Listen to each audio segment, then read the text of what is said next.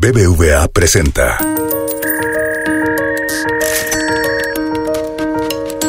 Peras y manzanas con Valeria Moy.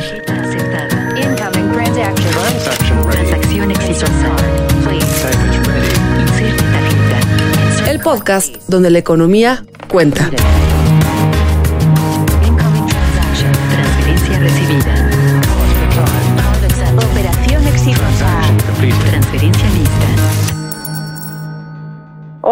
Bienvenidos a un nuevo episodio de Peras y Manzanas. Hoy quiero empezar con uno de los primeros ejemplos que nos dan cuando estudiamos las primeras clases de economía. Suponga usted, siempre suponiendo, claro está, teníamos que ser economistas, por supuesto. Suponga usted que quiere poner una fonda, un pequeño restaurante, una tortería. Una vez que ya tiene el local, contrata a su primer trabajador, el primer trabajador que va a hacer las tortas o los tacos o lo que sea. Ese trabajador es eficiente y produce determinado número de tortas o de tacos o de lo que sea, da igual. Eso que produce ese primer trabajador le llamamos los economistas y todos, pues, su producto marginal o el producto marginal de ese trabajador. Después ya contrataste al primer trabajador, luego contratas otro trabajador que también produce otras cuantas tortas, otros cuantos tacos. Quizás probablemente produzca un poco de menos tacos o de menos tortas que el trabajador anterior, porque hay un ratito que pues se la pasa platicando con el primer trabajador o que checa su teléfono y que se pone, se, se distrae, por decirlo de alguna manera. Y así sucesivamente contratas el primer trabajador, el segundo trabajador, el tercero, y así hasta que llega un punto donde el dueño del restaurante o del local o de lo que sea dejará de contratar trabajadores. Va a decir, ya, hasta aquí llegué, ya no voy a contratar más. El dueño de este local dejará de contratar trabajadores en el momento en el que lo que produzcan sea igual que lo que le cuestan. Es decir, en el momento en el que el producto marginal del trabajo sea igual al costo que tienen esos trabajadores, es decir, al salario. Un poco más adelante en los cursos nos enseñan que el mercado de trabajo es un mercado, un mercado en principio como cualquier otro mercado, con una oferta, con una demanda. Los trabajadores, las personas, ofrecen su trabajo, ofrecemos nuestro trabajo y las empresas demandan trabajo. Las empresas forman esta demanda de trabajo del mercado laboral. Cuando se equilibran estas dos, cuando se equilibra la oferta con la demanda de trabajo, estos dos lados de, cual, de cualquier mercado, y en este caso el mercado laboral, se llega a un equilibrio que determina el salario y el número de trabajadores. Es decir, vemos cuál es la oferta, cuál es la demanda, se intersectan y en ese punto donde se equilibran tenemos el salario y el número de trabajadores. Eso es más o menos el principio. Y luego nos dicen, claro, pero el mercado de trabajadores pues no es igual que el mercado de mandarinas o que el mercado de jitomates, porque estamos hablando de personas. Entonces le metemos regulación o le metemos algunos temas que hacen que ese equilibrio pues no sea tan claro. Le metemos rigideces al mercado laboral. Una de esas rigideces, solo una porque hay muchas, una de esas rigideces en el mercado laboral puede ser el salario mínimo. El salario mínimo es un, podemos decirlo, un salario que establece cuál es el piso más bajo que se le debe de, trabajar, de pagar a los trabajadores. El salario mínimo cambia el equilibrio. Entonces ya no vas a estar pagando, ya en el mercado laboral no se va a pagar ese salario que habíamos encontrado cuando se intersectaban estas dos curvas. La idea del salario mínimo es que esté por arriba de ese salario de equilibrio, si no, no tiene mucho sentido que lo pongas. En la Constitución de 1917 en México se estableció por primera vez el salario mínimo con amplitud nacional. Sin embargo, fue hasta 1934 cuando el presidente interino Abelardo Rodríguez creó la Comisión del Salario Mínimo que favoreció la entrada en vigor del primer salario mínimo el primero de enero de 1934. El artículo 123 de la Constitución establece que los salarios mínimos se fijarán por una comisión nacional integrada por representantes de los trabajadores, de los patrones y del gobierno. Esa es la comisión hoy que tenemos, la CONASAMI, la Comisión Nacional de los Salarios Mínimos. Durante la administración actual, la administración del presidente López Obrador, se han, se han observado dos incrementos importantes en los salarios mínimos, así como una división entre la zona fronteriza del norte del país y el resto del país. Este año se incrementó 20% el salario mínimo para ambas zonas, de manera que el salario mínimo para la zona fronteriza durante 2021 será de 213.39 pesos y para el resto del país será de 141.70 pesos. Para hablar sobre el tema, para hablar sobre el incremento al salario mínimo, sobre las implicaciones, sobre qué pasa cuando rompemos este equilibrio teórico que nos enseñan en las primeras clases de economía, nos, nos acompaña hoy Gonzalo Hernández Licona. Gonzalo, que fue mi profesor de CODOS, siempre lo digo, profesor Gonzalo Hernández Licona, director de la red de pobreza multidimensional. Gonzalo, bienvenido, me da mucho gusto tenerte por aquí. Hola Valeria, ¿cómo estás? Alumna, alumna estrella y destacada.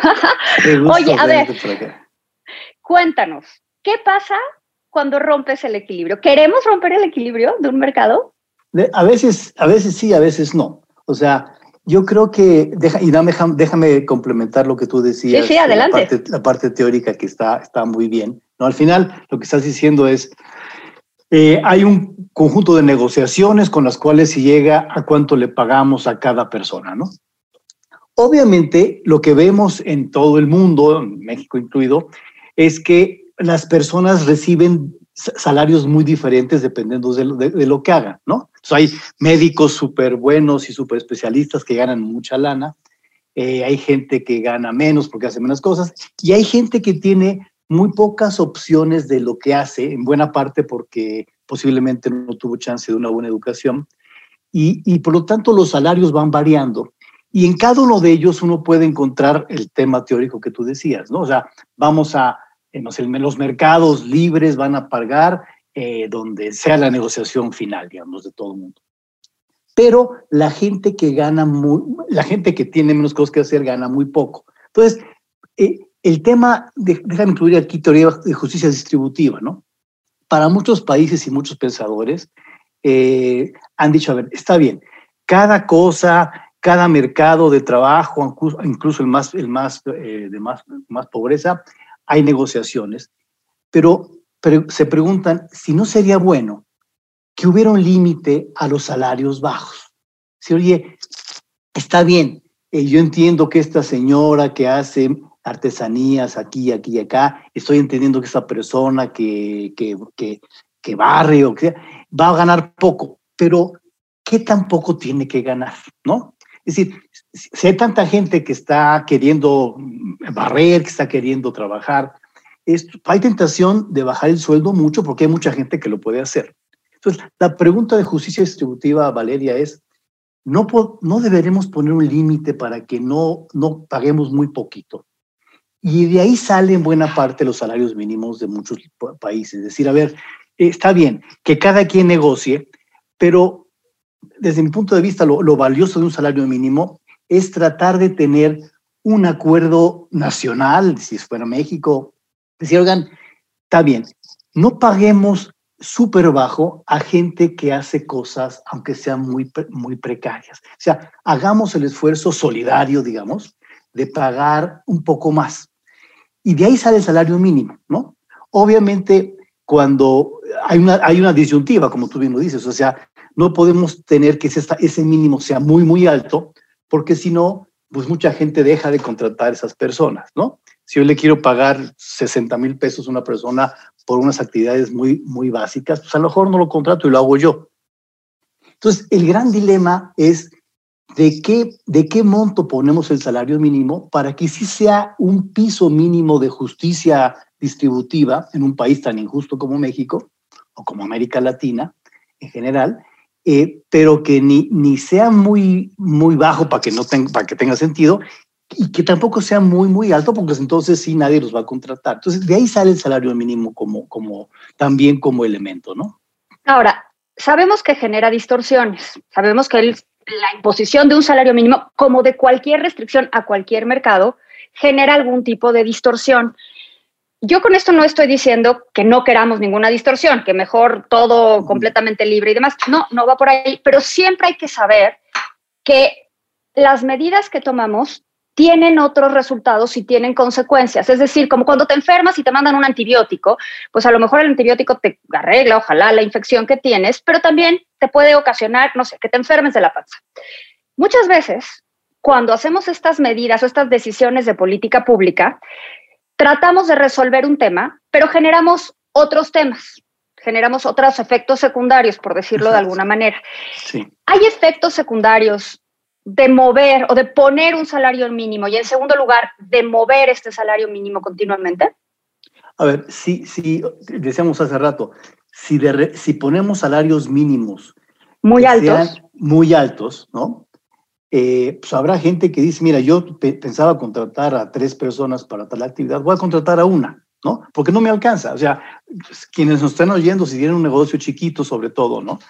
Eh, si, si, tú contratas a dos personas, a tres personas, y, y, y, te, y, tienes que aumentarles mucho a las tres, pues te quedas sin poder contratar a una o dos. Entonces, Entonces podríamos decir que genera desempleo. un aumento de salario puede generar que haya gente desempleada porque ya nadie la contrata a un salario que creen ellos o creemos nosotros que, que no es el adecuado y que además no nos alcanza, ¿no?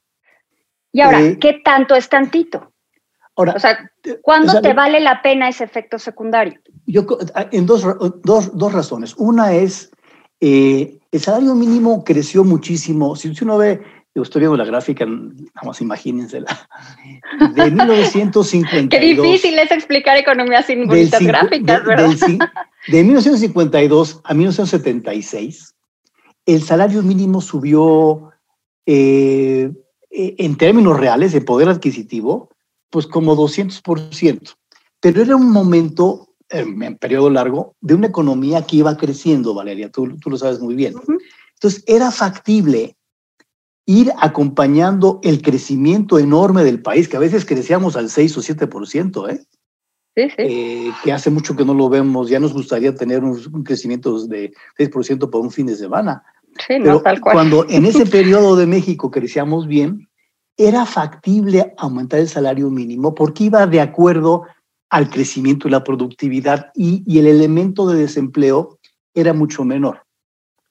Sin embargo, después del 76 vino, vinieron las crisis del 82, ¿no?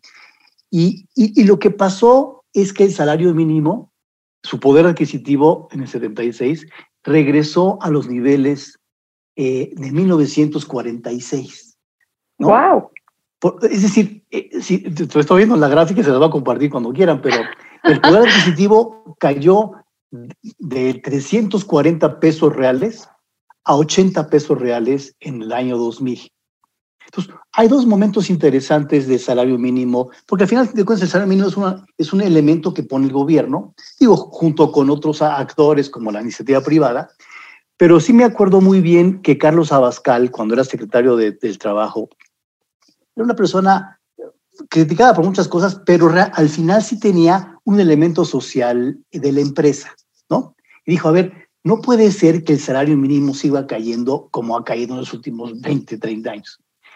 Y, y se, detuvo, se detuvo la caída del salario mínimo y a partir del 2000, 2001, los, los incrementos eran más o menos como la inflación, entonces se mantuvo.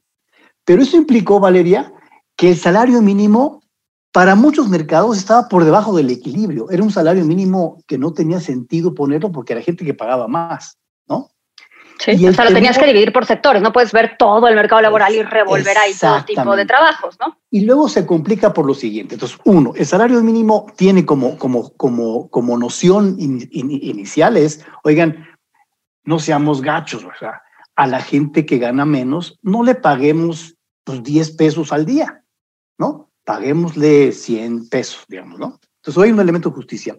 Pero cuando tú, la segunda, la complicación es, para México fue, que cuando tú anuncias los incrementos porcentuales del salario mínimo, ¿no? Por ejemplo, vamos a aumentar el salario mínimo 4%. Eso lo usa todo mundo para sus incrementos de precios del año siguiente, ¿cierto? Entonces, si tú sí, suele anuncias... pasar que los aumentos salariales, por ejemplo, te los dan en función de cómo se mueve o el salario mínimo o la inflación, ¿no? Exacto. Entonces, entonces para muchos la, el anuncio del gobierno desde hace varios años de cuánto iba a incrementar el salario mínimo impl implicaba a partir de ahí la negociación salarial de otros eh, mercados de, trabajo eh, era como el, piso el piso básico ¿no? de negociación. Por lo tanto, el temor era, sea, la, la bronca era, si yo digo que el salario mínimo aumentó mucho en un porcentaje alto, podría yo generar inflación. Pero si no lo aumento, pues la gente que gana poco, pues va a ganar más poco, o sea, todavía más en términos reales, ¿cierto? Sí, sí, sí. Entonces, el, el, dilema siempre ha sido, y yo creo que una de las razones, y lo digo con mucho, con mucho, con mucho respeto, como dicen a los amigos del Banco de México, que tenían cierta razón, porque en los ochentas y demás, con la inflación que tenía, sí se hizo muy, muy complicado aumentos enormes del salario mínimo porque se traducirían en inflación. Pero en los años 2000, 2000 tantos, ya ese efecto fue mucho menor. Entonces yo creo que a veces el Banco de México sobre reaccionaba, honestamente, y no permitía salarios mínimos, incrementos muy altos. Eh, y, porque además el salario mínimo estaba por debajo del equilibrio, ¿no? Eh, por lo tanto, los salarios mínimos han aumentado un poco más desde la última parte del gobierno de Peña Nieto, ¿no? O sea, los incrementos salariales, eh, por ejemplo, del 2010 fue de 4.8%, 2011 4.11%, 2012 4.20%, más o menos con inflación. Solamente hasta 2017 encontramos un incremento de 9.5%, 10.4% en 2018 y luego los incrementos un poco más todavía con el gobierno de, de López Obrador de 16, 20 y 15%. Entonces, esos incrementos yo creo eh, en general que, que lo que están haciendo es, están tratando de subir el salario mínimo, aún podría no llegar al equilibrio, y creo que no han sido, como no lo, como no lo fueron con Peña Nieto, incrementos inflacionarios y de desempleo. Obviamente, en una crisis como la de 2020, yo le decía mucho ahí a la gente con Asami, sí, o sea, qué bueno que hay que subir el salario mínimo, pero hay que tener cuidado en un año de recesión como el 2020, de esa recesión, que perdimos empleos y no los hemos podido recuperar, de tratar de que los incrementos no afecten el empleo, porque podría ser en, épocas de crisis un problema importante, ¿no? Entonces, eh, la pregunta es, Gonzalo, ¿hasta dónde lo puedes subir? Porque, pues, uno pensaría que, que es únicamente una cuestión de decisión, ¿no? De, bueno, pues ahora, de, justicia que se puede arreglar. Por supuesto que hay un tema de justicia, no tengo la menor duda.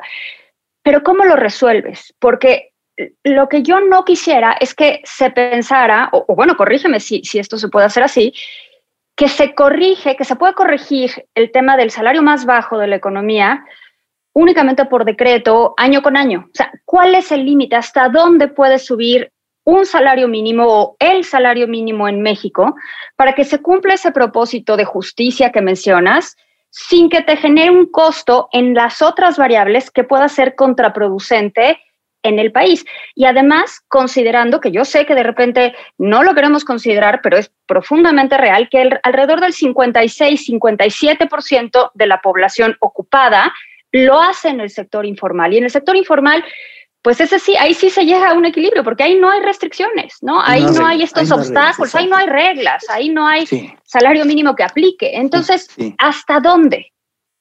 Yo, fíjate, el, el, el, periodo del 52 a 76 de México da una pista y es el salario mínimo pudo subir sin muchos problemas de inflación y de desempleo porque la economía crecía y la productividad laboral crecía. Entonces, yo creo que un error enorme sería pensar que la única forma de elevar salarios en México es por la vía del salario mínimo y no ver que, un poco al revés, que la mejor forma de aumentar salarios en cualquier país es mejorando la productividad de los trabajadores y de la economía, como pasó en México en esos periodos o en otros países en periodos recientes, obviamente, ¿no? O sea, no puedes desligar pensar en la productividad de del precio del trabajo, es decir, del salario, como si fueran cosas completamente aisladas, porque no lo son.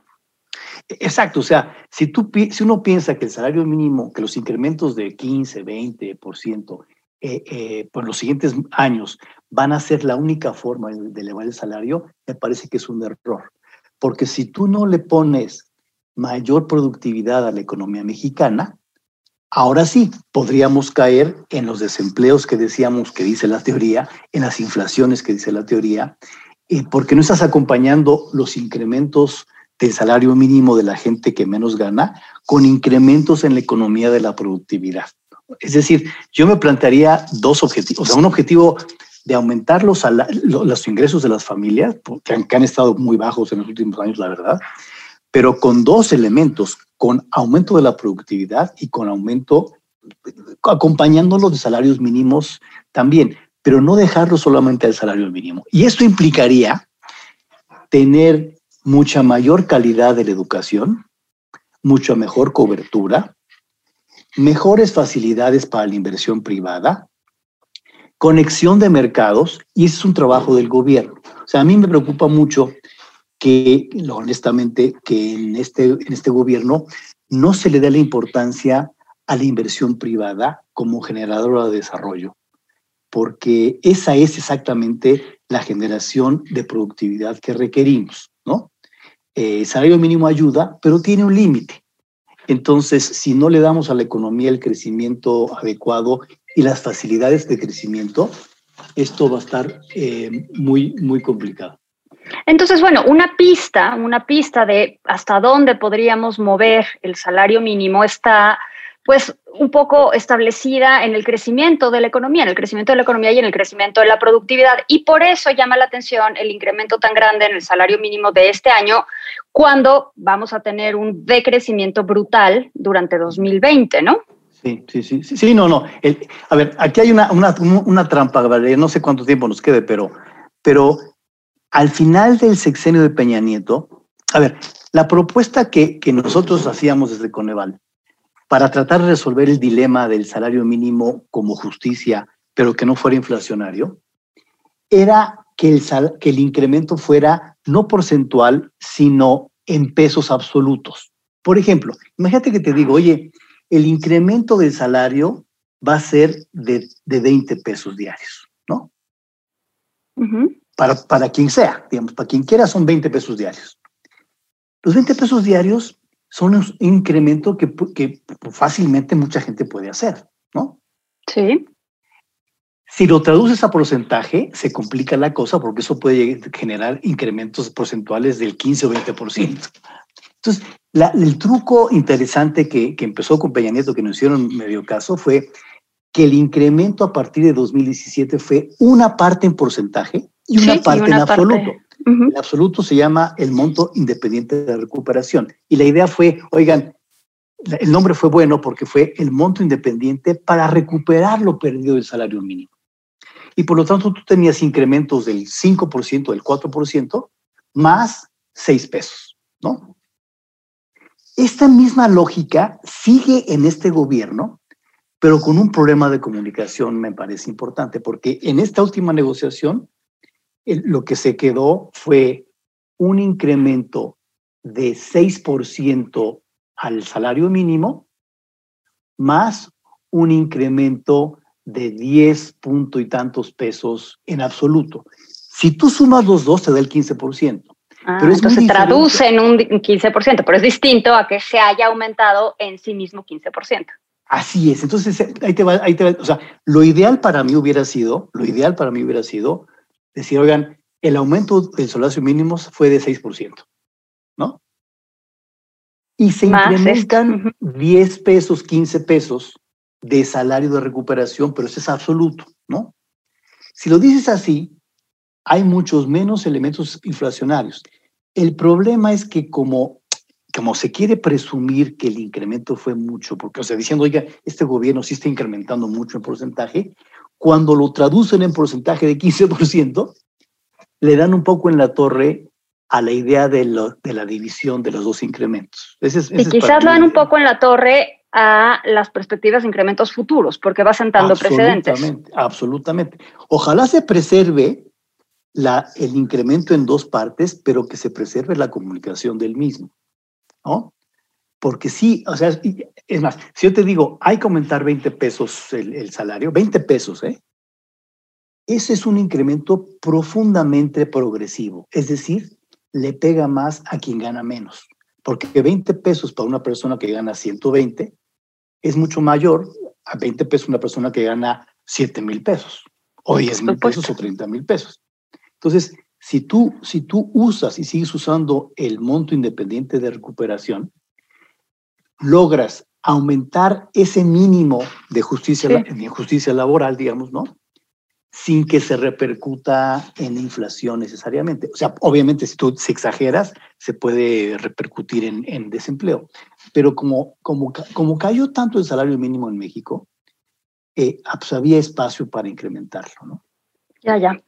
Bueno, Gonzalo, pues muchísimas gracias por ayudarnos a entender cómo está hoy por hoy el tema del salario mínimo. Yo creo que es algo que seguirá dando porque 2021 pues pinta un año, aunque quizás haya crecimiento económico, pues no va a ser lo suficiente para recuperarnos de la caída del golpe que vamos a tener durante 2020. Entonces, bueno, pues vamos a ver qué se va generando en el mercado laboral en un año que se ve profundamente complicado, ¿no? De repente pensamos que 2020 pues ya se terminó afortunadamente, pero pues 2021 pinta también con sus complejidades. Gonzalo. Va a estar complicado. Muchas gracias. Va a estar complicado. Muchísimas gracias. Suerte. Hasta la próxima. Bye. Gracias. BBVA presentó.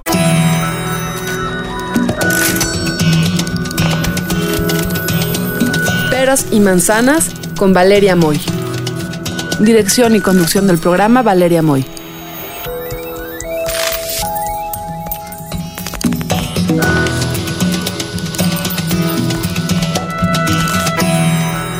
Peras y manzanas pueden encontrarlo en Google Play, iTunes, nuestra aplicación Así como suena, en la página así como suena.mx y en Spotify.